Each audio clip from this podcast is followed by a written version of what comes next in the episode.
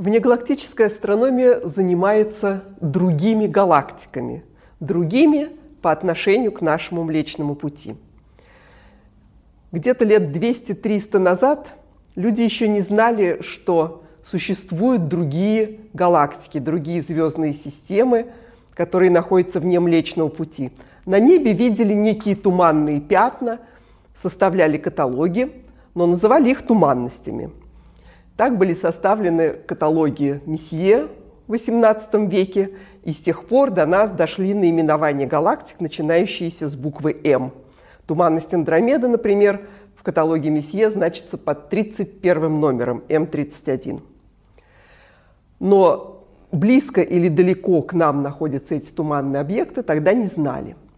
И вот в конце 19-го, начале 20 века разгорелся спор являются ли эти туманности объектами нашей галактики или они лежат за ее пределами. Почему мы далекие объекты, далекие звездные в основном системы видим как такие вот туманные, размазанные пятна на небе? Потому что когда звездная система находится от нас очень далеко, мы ее не разрешаем на отдельные звезды. Атмосфера земная дрожит, поэтому в наблюдениях звезды размазываются до конечных размеров. Типичный размер – это одна угловая секунда. И поэтому, когда у далеких систем звезды расположены очень тесно, то, размазавшись в нашей атмосфере, до нас изображения доходят как вот такие смазанные туманные пятна, в которых невозможно разглядеть отдельные объекты. И только в начале XX века – было доказано, что многие из этих туманностей находятся очень далеко, являются очень э, массивными звездными системами, содержащими до 100 миллиардов отдельных звезд, и что они во многом похожи на нашу собственную галактику, на Млечный Путь, то есть являются такими дисками, ну, на чечевицы похожими звездными системами, э, размером до 20 килопарсек по радиусу, это будет примерно 60 тысяч световых лет. Вот. И ближайшими к нам такими галактиками являются вот как раз туманность Андромеды М31 и еще туманность в треугольнике М33. Так же, как и наша собственная галактика Млечный Путь, это дисковые галактики – М33 маленькая дисковая галактика, М31 гигантская дисковая галактика, примерно в два раза больше, чем наша, но по структуре все они очень похожи. В дисках каждый из них видны спиральные ветви, состоящие из молодых звезд и облаков молекулярного газа. Также видны пылевые прожилки.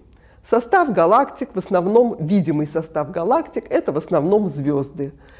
Если смотреть по массе, то барионная масса типичной спиральной галактики это где-то на 90-95% это звезды и 5%, 10% это газ. Пыли еще меньше, пыли, как правило, 1% от массы газа. Мы можем исследовать эти далекие звездные системы как фотометрически, так и спектрально.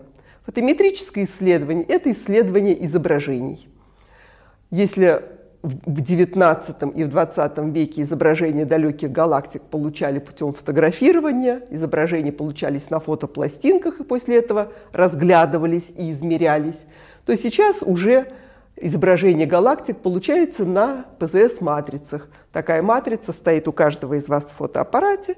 Мы получаем сразу цифровое изображение галактики, которое поддается измерениям, ну вот просто считаем, можно сказать, в каждой точке галактики, сколько туда упало фотончиков. И таким образом можем оценивать поверхностную яркость галактики и переводить поверхностную яркость в поверхностную плотность звездного населения. Таким образом можно исследовать структуру галактики, распределение звездной массы по диску. Спектральное исследование – это в первую очередь использование так называемого доплер-эффекта. Если мы получаем спектры, спектр – это радуга, это распределение э, электромагнитного излучения по длинам волн. Если мы получаем спектры от разных областей галактики и видим там разное красное смещение линий поглощения и линий излучения, то по этому красному смещению мы можем исследовать скорость. Если это красное смещение линии поглощения, то скорость звездного компонента. Если это красное смещение эмиссионных линий, линий излучения, то это скорость газового компонента, скорость ионизованного газа. В свое время, в 20-е, опять же, годы 20 века, было обнаружено, что галактики в массе своей, в большинстве, от нас удаляются. Так было открыто расширение Вселенной.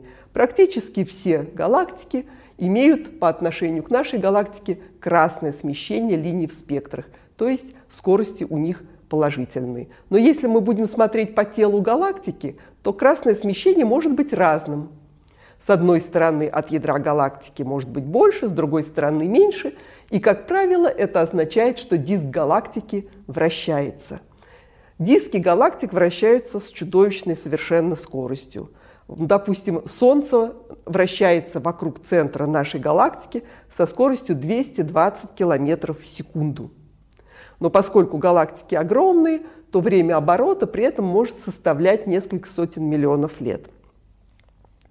И вот типичные скорости вращения дисков галактик – это как раз десятки и немногие сотни, 200-300 километров в секунду. Таким образом, мы можем исследовать скорости вращения и по скоростям вращения определять массу галактик, поскольку всем известно, что по Ньютону круговое вращение, скорость кругового вращения, квадрат скорости кругового вращения, деленный на расстояние до гравитирующего центра, дает нам центростремительное ускорение, которое можно пересчитать в массу гравитирующего вещества как раз вот внутри радиуса. Таким образом, измеряя скорости вращения дисков галактик, мы измеряем их массы. Вот два метода исследования основных – фотометрический и спектральный. Для галактик требуют, конечно, телескопов, фотометров и спектрографов. Для близких галактик достаточно небольшого телескопа. Допустим, Гаиш сейчас ввел в строй 2,5-метровый телескоп недалеко от Кисловодска – на Кисловодской горной обсерватории. И вот этот двухсполовинометровый телескоп как раз вполне годится для того, чтобы исследовать вращение близких галактик. Но если мы хотим исследовать далекие галактики, которые находятся на большом красном смещении, то тогда нам уже нужны, конечно, очень крупные телескопы, которые сейчас в основном сосредоточены в Чили. Это 8-метровые телескопы Южной Европейской обсерватории – или на Гавайях, там стоят большие американские телескопы. К сожалению, в нашей стране таких крупных телескопов с диаметром зеркала 8-10 метров пока что нет. Самое большое, что у нас есть, это шестиметровое зеркало в специальной астрофизической обсерватории на Кавказе, но и оно на данный момент находится в нерабочем состоянии, там проходит модернизация. Так что пока что с наблюдательными средствами в нашей собственной стране у нас не очень хорошо обстоит. Но близкие галактики, да, мы можем изучать и нашими средствами.